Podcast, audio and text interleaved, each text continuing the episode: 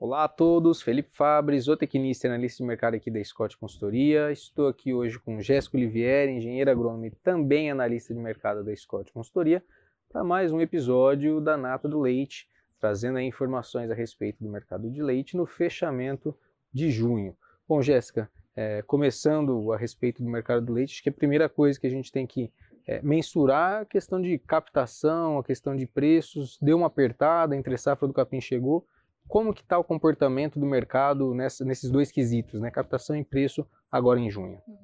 Bom, começando pela captação, a gente viu uma queda no nosso índice Scott Consultoria de captação de 0,5% é, nessa captação de maio, é, em relação à captação de abril, então uma queda aí de 0,5%, uma queda singela, mas porque a gente já viu aí um cenário de bastante quedas consecutivas aí ao longo dos últimos meses, né? Quanto ao preço pago ao produtor, ele aumentou 7,2% no pagamento de junho, referente à captação de maio. Então, o produtor está sendo melhor remunerado, é, e esse, esse é um reflexo aí dessa queda na captação. Né? Além da queda na captação, a gente vê também que a busca pela matéria-prima está muito alta, então isso acaba influenciando também nesses preços. É, quando a gente pega o mercado spot, aquele leite comercializado entre as indústrias, né?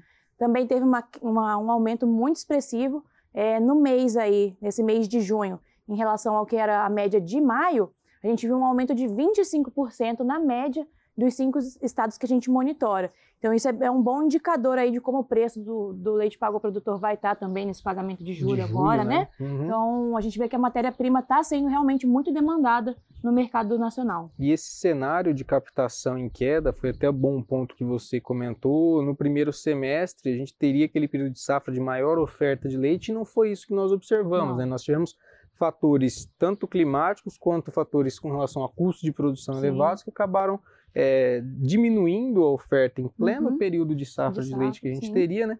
E hoje a situação é um pouco mais ajustada uhum. com relação à oferta, com sim. essa entrada da entre safra e os custos de produção aí quem vai usar uma suplementação e tudo mais, pesando bastante, né? É, e só para ter uma ideia, atacado varejo, como é que está para o consumidor final? Estamos seguindo nessa toada de alta, acho que a gente já sente isso nos mercados bastante, né? Mas como foi o comportamento agora em junho? É, a gente viu aumentos também, tanto no atacado quanto no, no varejo. É reflexo, né? Paga mais para o produtor, paga mais pelo leite spot. Isso acaba sendo repassado uhum. tanto no atacado quanto para o varejo, que tem que comprar esse, esse produto mais caro. Então, no atacado, a gente viu aí um aumento de 7% na média de todos os produtos pesquisados aí na, na comparação mensal. Só o leite UHT, pensando na média do leite UHT que a gente pesquisa, foi um aumento de 6,9%. Então, esses aumentos no atacado vêm realmente sendo puxados pelo leite e vai acabar sendo um reflexo aí também nos produtos, é, nos, nos, derivados, nos derivados né? Exatamente. Uhum, queijo.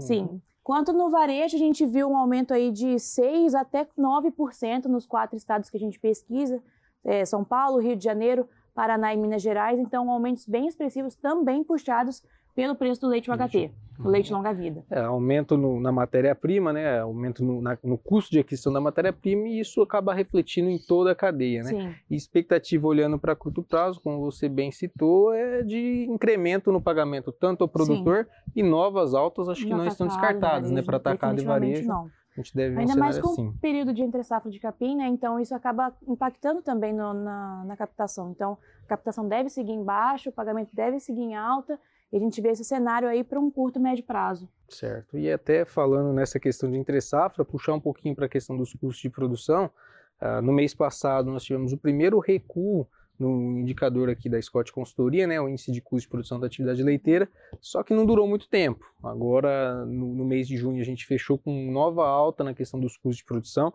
tivemos um incremento aí de 1,5% em junho com relação a, a maio último, esse incremento veio puxado principalmente pelo câmbio, né? A gente viu um câmbio no começo do mês girando na casa uhum. de R$ reais e chegando ao final do mês próximo dos 5,30.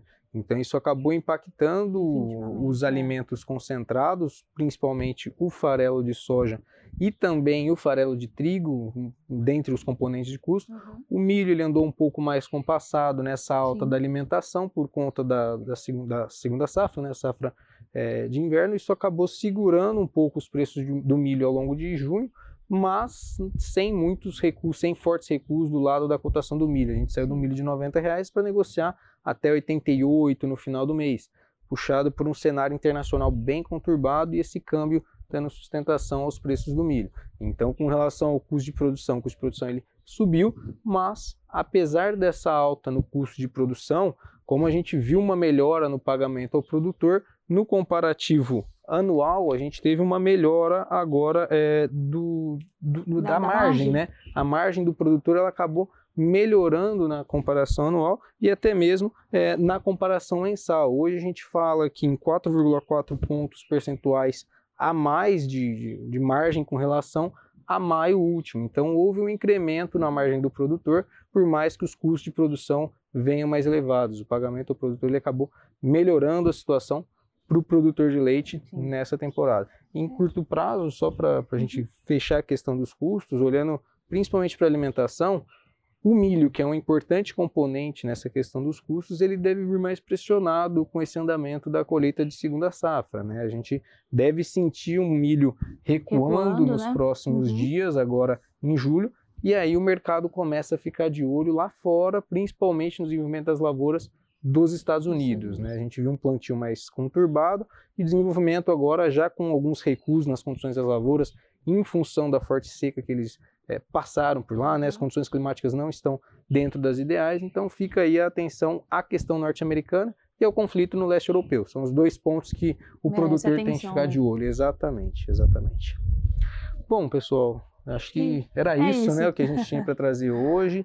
Muito obrigado a todos, Jéssica. Até a próxima e fiquem ligados aí para a próxima nota do leite. Um abraço tchau, tchau. a todos. Tchau, tchau.